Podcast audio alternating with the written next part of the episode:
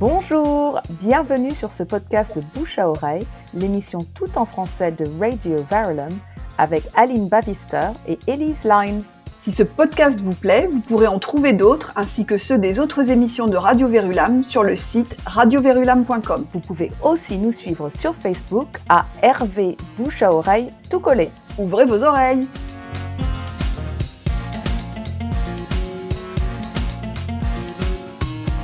Bonsoir et bienvenue à tous. Vous écoutez Bouche à oreille, l'émission tout en français de Radio Verulam. Ce soir, nous parlons de comment préparer son retour en France avec Adeline Boucher. Bonsoir Adeline. Bonsoir. Bonsoir Adeline.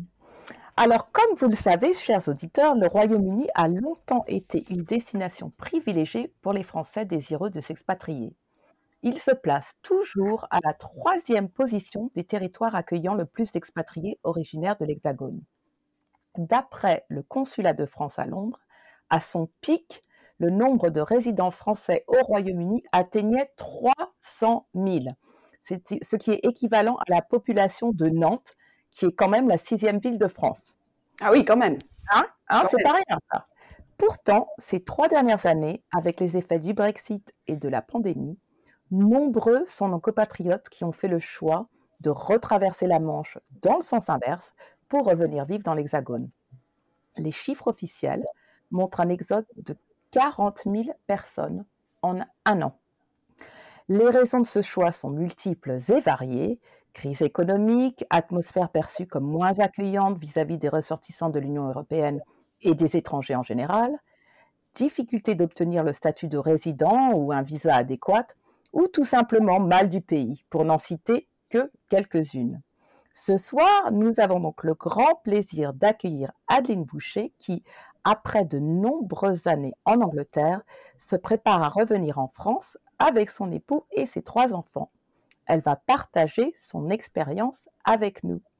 Adeline, merci beaucoup d'être venue à bouche à oreille. C'est un grand plaisir d'être parmi vous ce soir. Alors, parle-nous un peu de toi.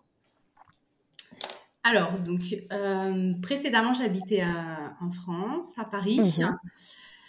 Euh, j'ai eu l'occasion de rencontrer un petit Anglais. Ah, ils sont voilà, et on a commencé notre vie ensemble. Euh, et il a eu l'occasion, en fait, il travaillait dans une société anglaise, mais le siège social était à Paris et après ils l'ont mhm. migré en Angleterre. Donc il a eu l'occasion en fait de, de venir en Angleterre qu'on a refusé.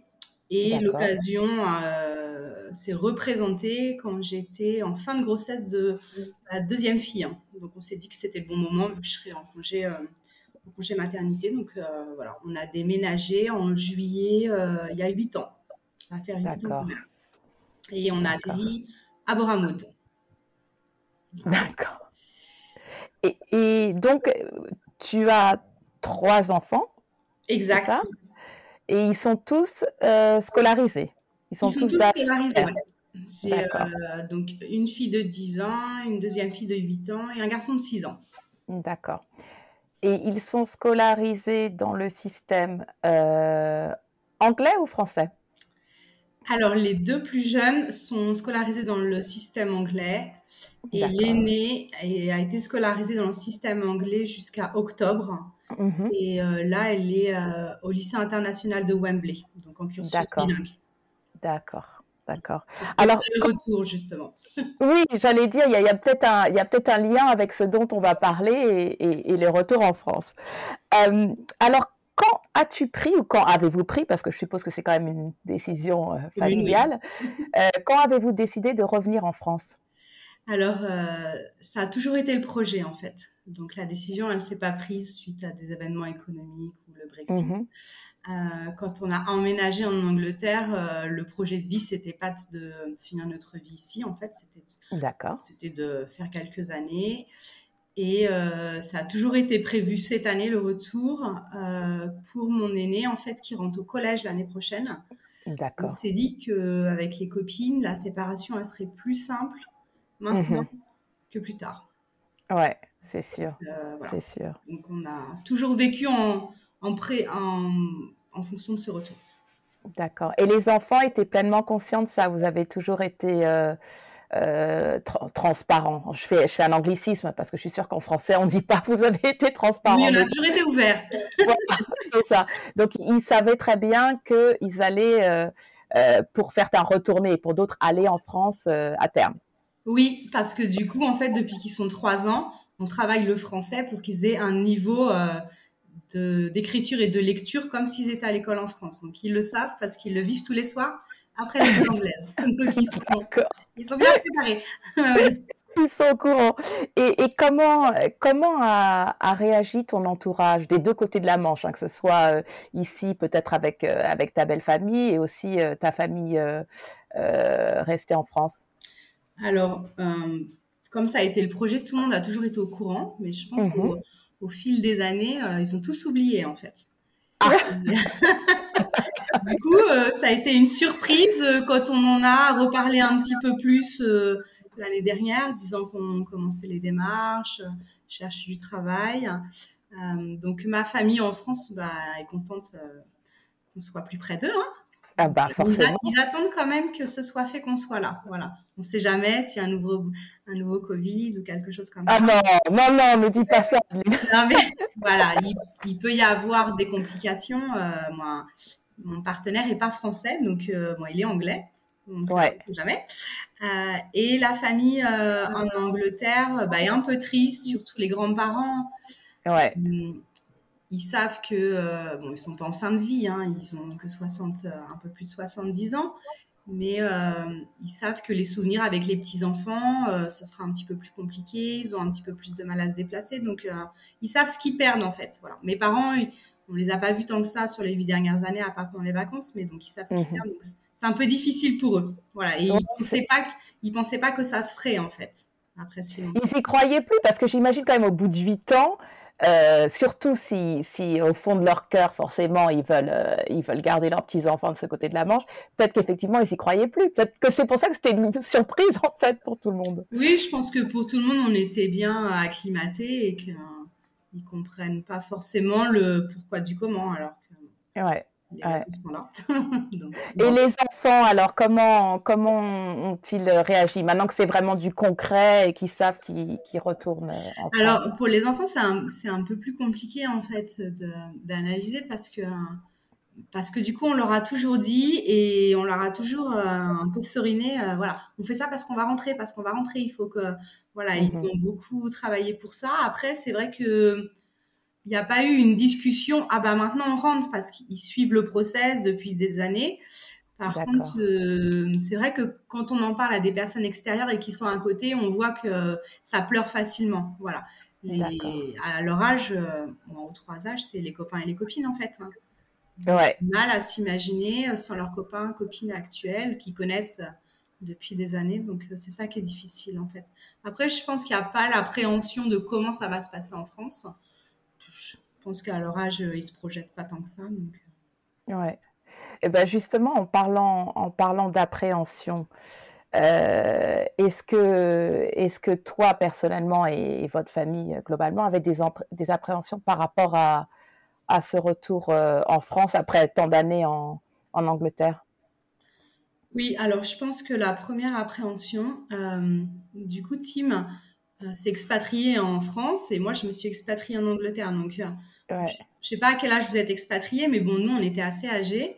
Et du coup, on a vraiment vécu le process euh, d'expatriation sur sur les sentiments contradictoires, la remise en question, la pas dépression, mais voilà, ces longs mois où on vivote un peu et, et on n'est pas totalement acclimaté dans le pays où on est et l'autre pays nous manque. Il y a beaucoup de comparaisons en fait, c'est un long process. Ouais. Donc euh, c'est vrai que c'est un peu, euh, c'est un peu euh, quelque chose qui nous stresse. Surtout que la famille et les amis en fait, c'est pas quelque chose qu'ils vont comprendre ou qui vont même se dire ah mais c'est possible. Donc, voilà, je pense qu'il y a un, temps d'adaptation. après sur se recréer un cercle d'amis. Ouais. Donc, on part à Lyon. Euh, D'accord. Et vous habitez à Paris, c'est ça? Donc, en fait, vous ne retournez pas là où vous viviez au départ en tant que couple, c'est ça? Non, effectivement. On, retourne, on va à Lyon. Donc, moi, j'ai jamais vécu à Lyon, même si j'ai ma sœur qui habitait en en périphérie lyonnaise. Donc, on n'a pas beaucoup d'amis sur place. Donc, ça veut dire se recréer un cercle d'amis.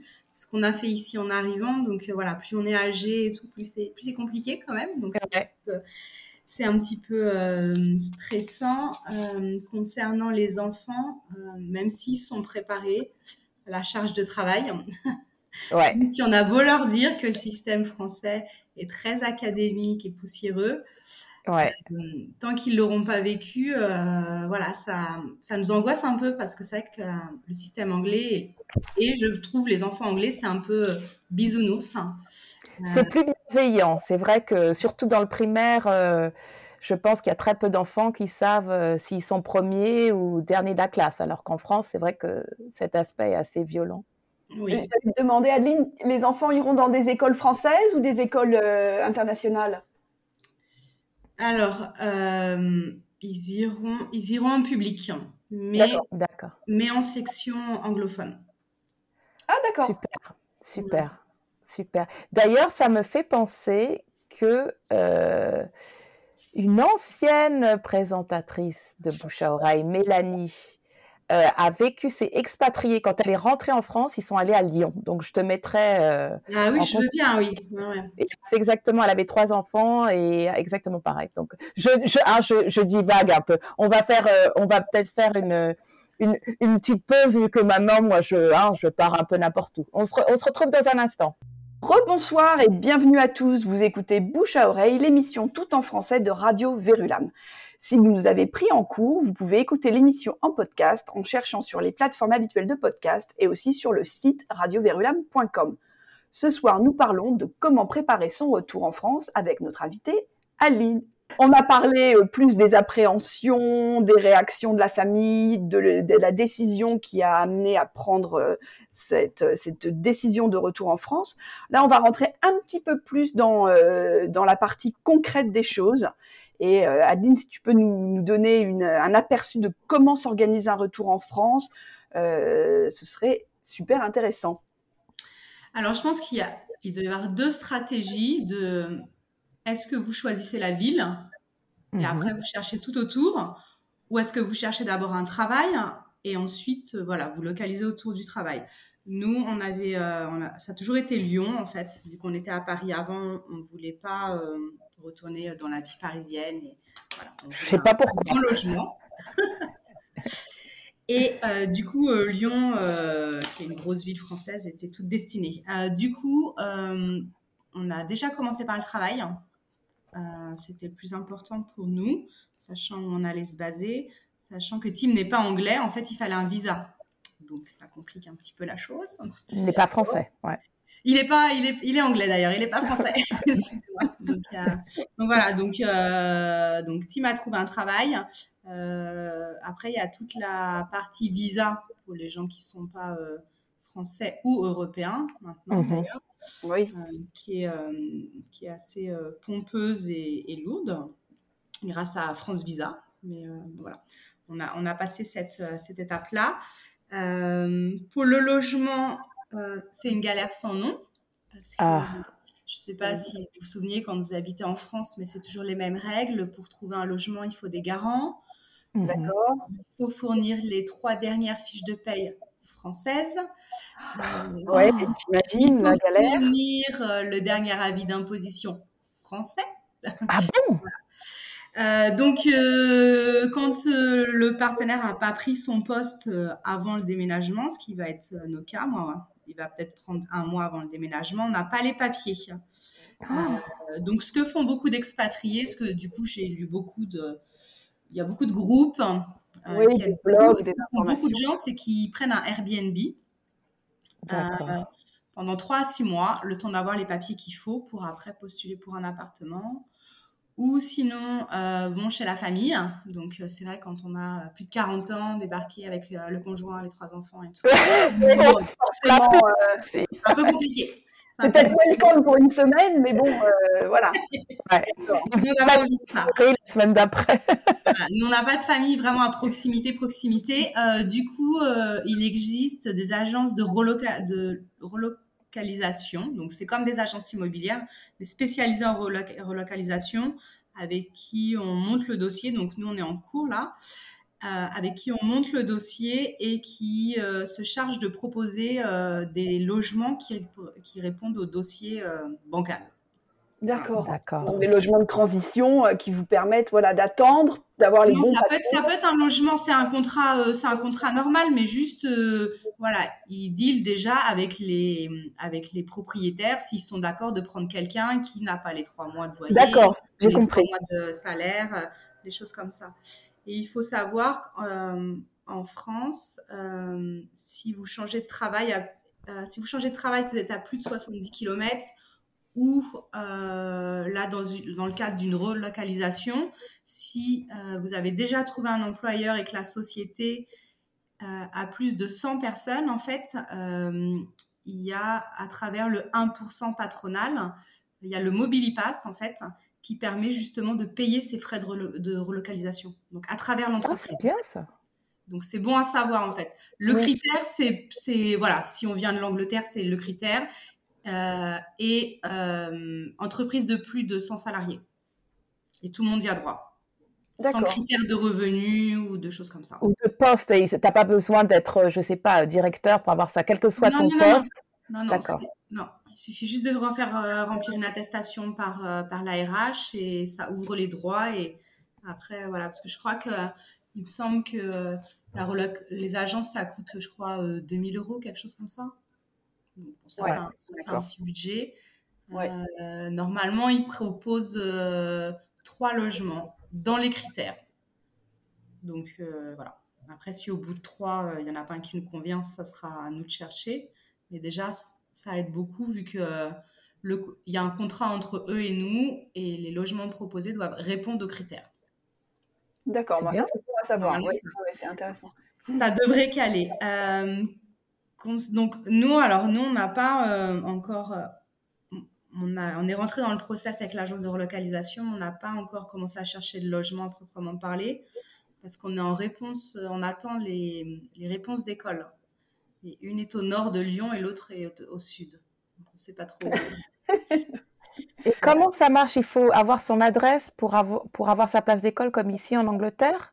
Alors ça, alors, ça dépend si si on postule dans un, dans un lycée, euh, dans, un, dans une école publique. Il faut une adresse. Par contre, nous, on postule dans des écoles publiques avec des, avec des sections anglophones ou internationales.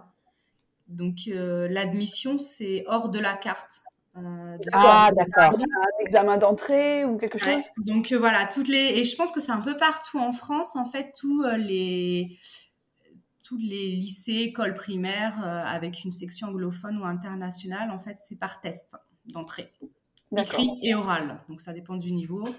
Euh, au CP, euh, au CP, il n'y avait pas d'écrit, mais voilà. Sinon, c'est écrit et oral à chaque école. Dans les deux langues ça, ça, dépend. On, a postulé dans trois écoles. je dirais que ça dépend. Mais dans le public, euh, ce qu'on a postulé aussi dans une privée, mais dans le public, ils testent que l'anglais parce que leur critère de recrutement, c'est euh, l'anglais. Et donc, c'est l'inclusion des anglais. Donc, en fait, si vous n'avez pas travaillé, au bout du compte, si on avait su avant, on l'aurait peut-être fait différemment. Mais si vous n'avez pas travaillé l'anglais, si les enfants euh, ils parlotent en, en, en français, qu'ils écrivent pas, qu'ils lisent pas, vous aurez plus de chances de rentrer dans ces sections, en fait. Oui, oui c'est ça, ça, ça, ça, paraît plus euh, Pardon, Elise. Non, non, j'allais dire, il faut qu'ils soient plus forts en anglais parce qu'ils arrivent d'Angleterre, donc c'est des Anglais. Après, ils sont, euh, j'imagine, les écoles françaises doivent prendre euh, des enfants même s'ils parlent pas français. Oui. Le, oui, oui.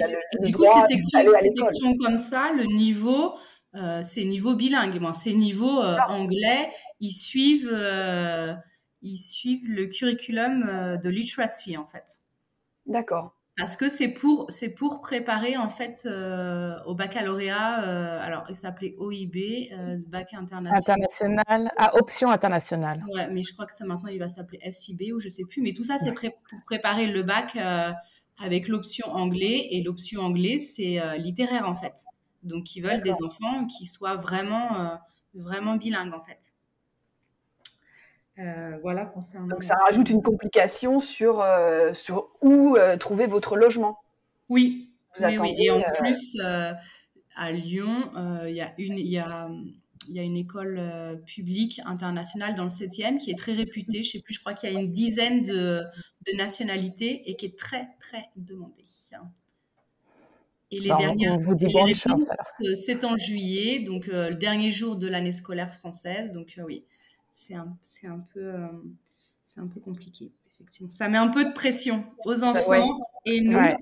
Et comme Lyon est une ville saturée niveau logement, ça va être compliqué. D'accord. Et au niveau euh, de la sécurité sociale, de comment se fait l'intégration des, des, Anglais? Enfin, J'imagine que tes enfants sont français on alors, euh, alors, le tout dernier est français depuis vendredi. J'ai reçu ah la...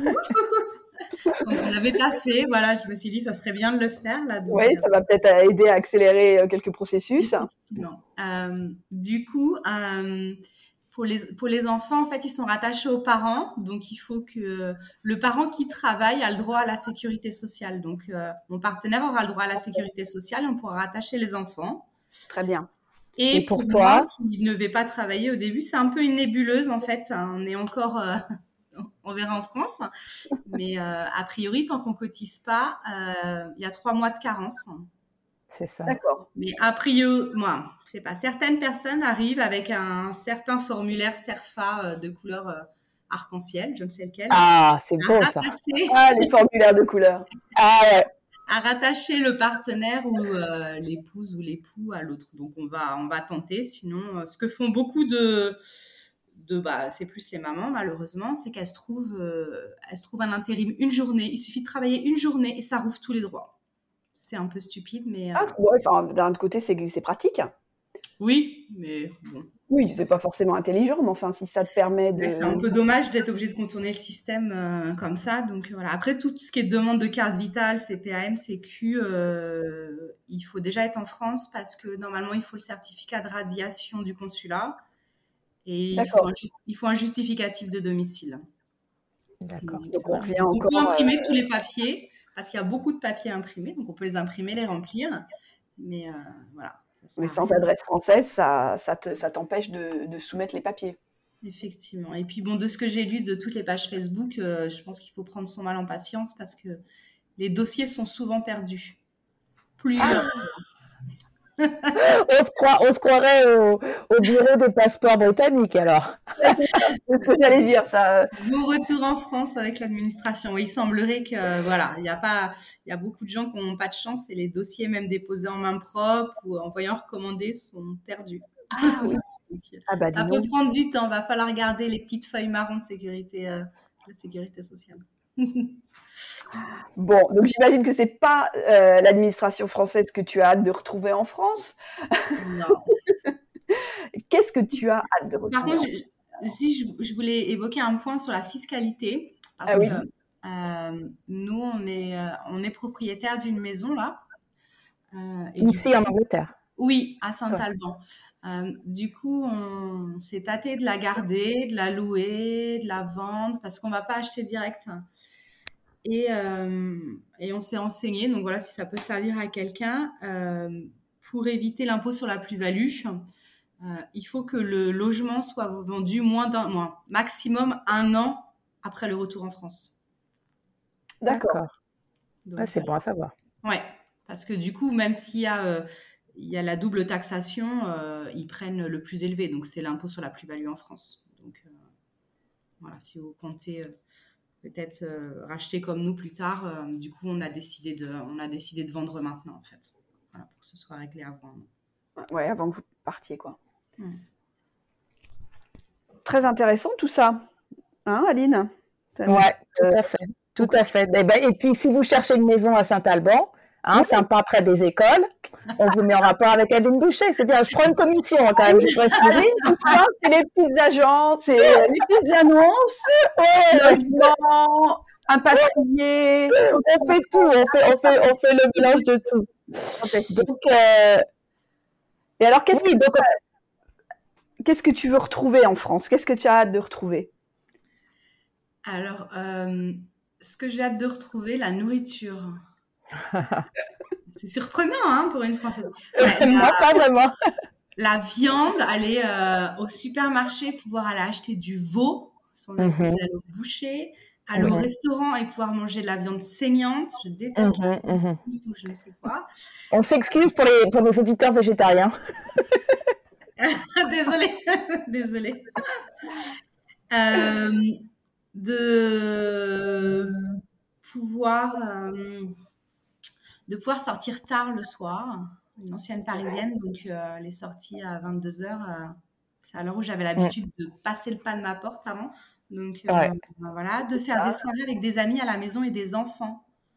Si mmh on a du mal d'avoir les des couples qui ont des enfants en bas âge, c'est soit babysitter, soit non, je peux pas emmener les enfants. C'est vrai que nous, on avait l'habitude, tout le monde emmène les enfants et les enfants ils dorment partout et après on repart à 2-3 heures et c'est pas grave. Voilà, de pas se bloquer, euh, de pas se bloquer, euh, d'aller chez le docteur et de pas être numéro.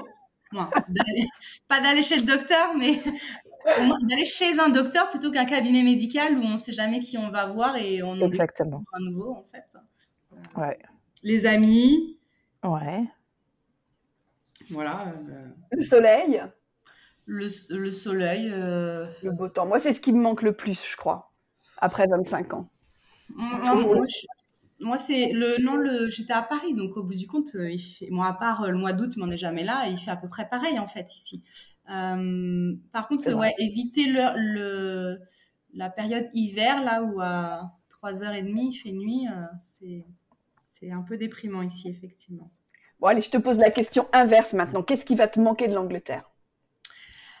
Alors, la vie communautaire, euh, je trouve qu'elle euh, est exceptionnelle. Euh, alors, les enfants sont encore à l'école, donc voilà, je, suis, je le vis pleinement.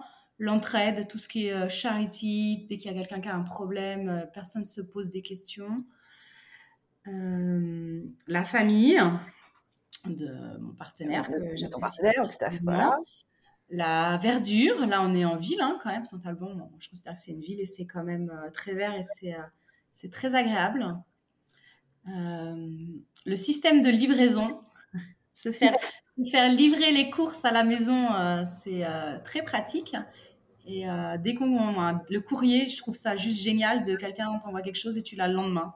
En France, le courrier est pas si performant que ça et, et je trouve que ça, ça aide beaucoup en fait. Et euh, je pense que la vie, euh, la vie anglaise en général, euh, la slow life, je trouve que c'est plus slow life que la vie française. Ah d'accord, tu vois comme ça. Moi j'ai l'impression que c'est plus, c'est plus, c'est plus lent en France. C'est ce que tu veux dire ou tu trouves que c'est plus lent en Angleterre? Non, justement, c'est l'inverse. Tu trouves que les Français sont plus excités. C'est ça que tu nous dis, Adeline, que c'est plus lent ici en Angleterre? Oui, oui, c'est euh, moins stressant en fait. Alors bon, peut-être parce que je viens de Paris et que je travaille, je travaille pas vraiment, donc euh, peut-être que, peut-être que ça aide, mais je pense que les, les horaires d'école euh, aident, beaucoup aussi. Et qu'est-ce que tu vas retrouver sans enthousiasme en France alors? Parce que tu as, parlé de ce que tu, ce que tu allais aimer, mais est-ce qu'il y a des trucs où tu dis, oh là là, ça par contre, ça me... Qu'est-ce que je vais trouver sans enthousiasme? Eh ben, euh, la, lourdeur, euh, la, lourdeur administrative. Ouais. ouais. Euh, je pense que c'est la, c'est la principale chose en fait, la lourdeur administrative. Voilà. je suis contente de rentrer. Donc... Ouais, bah oui, je suis contente de rentrer. Voilà, voilà. Alors, Adeline, quel conseil donnerais-tu à ceux qui envisagent la même démarche que toi? Je vous conseillerais de vous y prendre bien à l'avance, parce que nous, on s'y est pris euh, au début de l'automne. Et euh, par exemple, pour euh, le temps qu'on se décide sur les écoles, on a envoyé des candidatures dans les, dans les écoles publiques novembre, décembre, et on s'est penché sur le privé en janvier, et c'était trop tard en fait. Donc de bien regarder les délais, euh, même avant de commencer, euh, les moindres démarches, euh, de savoir pourquoi vous rentrez, quelles sont vos raisons, vos raisons principales pour éviter de regretter votre retour ou comme beaucoup d'expatriés qui repartent six mois après si vous avez une réelle motivation ou un argument euh, plus fort euh, que les autres, ça vous éviterait en fait cette, cette longue période de flottement, de, de, transition où on regrette un petit peu, on a du mal à s'intégrer. Et euh, si vous êtes un utilisateur de Facebook, il y a beaucoup de groupes d'expatriés. Il y a beaucoup de personnes en fait qui aident à la relocalisation, à retrouver un, un travail. Il y a vraiment beaucoup d'aide parce qu'il y a beaucoup d'expatriés. Quand on Oui, se pose la question, il y a quand même beaucoup d'expatriés. Ouais, beaucoup de gens qui rentrent en France en ce moment, ouais, c'est vrai. Ouais. Oui, vous, vous aviez pris la- votre décision il y a longtemps, mais j'imagine, euh, Aline, ce que tu nous disais en, en début d'émission, il y a quand même pas mal de gens qui décident maintenant, euh, vu euh, ce qui se passe en Angleterre, de rentrer. Ouais, parce que 40 000 en un an, c'est quand même énorme. Et surtout qu'en général, les gens qui rentrent en France sont vraiment focalisés sur certaines parties de la France. Tu vois, c'est pas, c'est pas réparti de, façon homogène. Donc, ça va être effectivement les grandes villes en général. Donc, euh, ouais, ça fait une. Mais même si l'idée euh, était là, on n'avait pas commencé les démarches en fait. Ouais. Alors, on a attendu, on a vivoté, euh, on a profité de la vie ici, euh, Voilà. se stresser non plus en fait, mais à part l'éducation des enfants, on n'avait on n'avait rien anticipé en fait. Et où est-ce que vous avez trouvé vos, vos infos alors? Euh, beaucoup, euh, beaucoup sur les pages Facebook d'expatriés. D'accord. Justement. D'accord. Moi, tout ce qui est école, euh, ben, on, a, on a regardé, euh, on a tapé sur Internet, école internationale, euh, voilà. Oui, voilà, Lyon et puis Euh, pour, pour Team, pour le visa, il y a une euh, très bonne page euh, pour euh, visa et carte de séjour Facebook avec deux, trois personnes qui s'y connaissent très, très bien. Euh, parce qu'en fait, sur le site euh, de France Visa, qui s'occupe des visas, il n'y a quasi rien et ils sont injoignables. En fait, Ah. l'ambassade délègue le travail à France Visa, ils sont injoignables et quand on arrive à les joindre, c'est c'est pas des techniciens, donc pour toutes les petites subtilités, ils sont incapables de répondre en fait. Euh, D'accord. Facebook, euh, très performant. D'accord.